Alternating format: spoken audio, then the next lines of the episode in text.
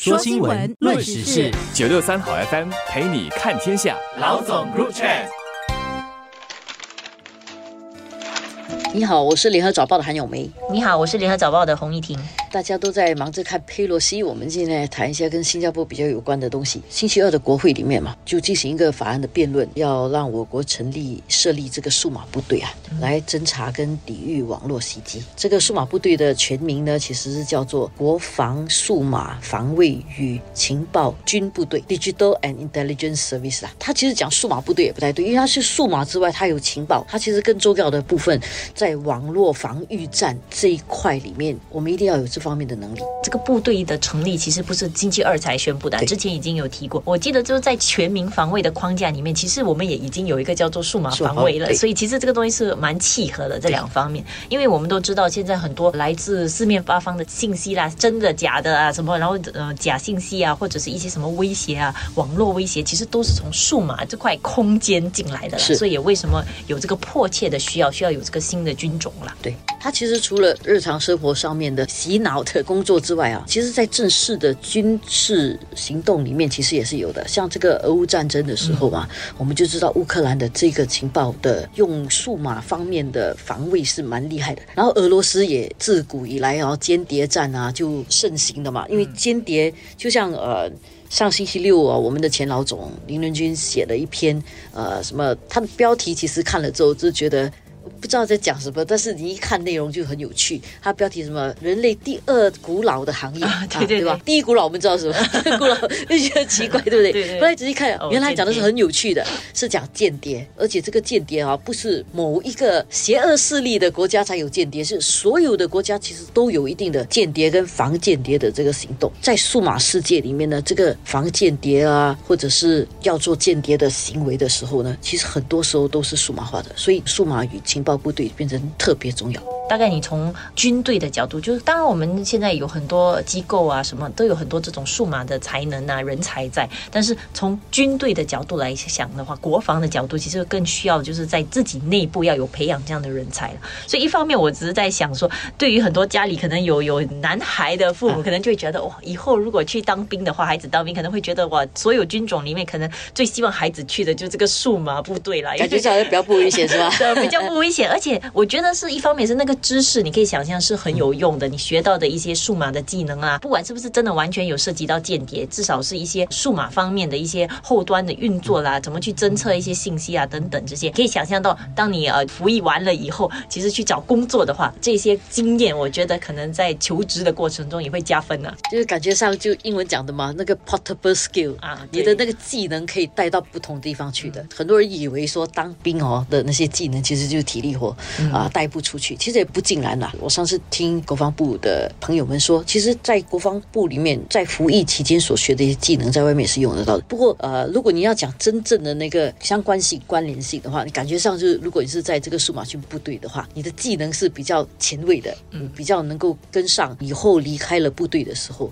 以后到职场上去，如果你又是从事 IT 业的话，你好像比较用得上。这确实是一般人会有的想法。但是也反过来啊，国防部也迫切需要这样的人。一些在 IT 界工作的，或者在资讯科技啦，或者在各种跟这个相关联的行业里面的人，也可以吸纳进入这个数码部队，就去 sign on 当兵。但是你这个当兵呢，不是呃去要去晒太阳那种，是跑不了，跑不掉。对，但是可能大多数的时间，其实真的是对着电脑的。这个部队啊，其实他不是有一点还是不同啊，他毕竟是军人啦，所以他们还是要穿制服的，他们是一个制服的，所以他是在武装部队底下的，他不是那种 civilian 的人员。可能这个军种本身呢，我只是在想说，不知道未来哈，可能现在讲有点早，但是它的那个运作模式，我在想会不会有一点接近，可能呃军队里面的 M O，像那个医务人员、医生啦、军医这些，因为我们都知道，在呃军队里面的话，如果你是医科的学生，好像 disrupt，你可以先去读书，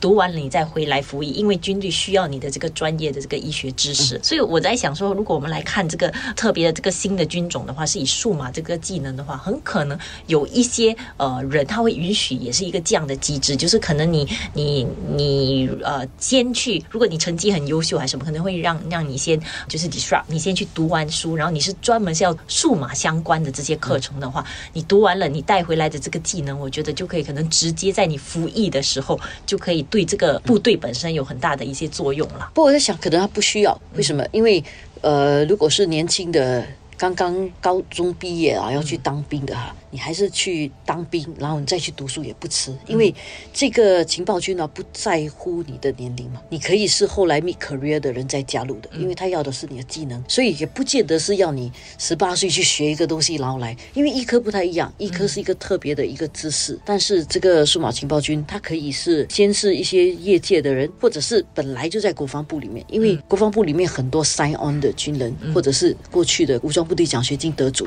很多，其实是读电脑啦、读工程的。其实这些人已经可以进入这个军种去做那个主要的管理工作。所以一般的服役的人员进去呢，可能会先做一些比较初级的工作。不管怎么讲，这个部队不会太大了，不像陆军部队这么大，或者空军部队这么大。可能像海军部队这么大，因为海军部队不是很大，它会比较精专一点。我相信会很多年轻人啊，尤其那 gamer 啦什么，应该都大家都很期待自己直接对着电脑。当兵的时候也是对着电脑来。学习这个事情，嗯，不过可以想象，这个新部队的这个成立，我觉得对于这个科技人才的争夺，必然也会进一步的让这个争夺战更热了。现在已经很热了，呃，对。但是你可以想象到，再多一个新的一个这样的一个部队，它可以相对来讲，应该也算是一个比较精英的部队了，因为需要一些比较专门的知识。所以当到时他如果要吸纳一些比较顶尖的科技人才，必然也要就是能够呃，也给出更优惠的一些条件。所以第四军成立的时候，他开始他就要。去规划好一个加入的这个军人，他下来的那个 career path，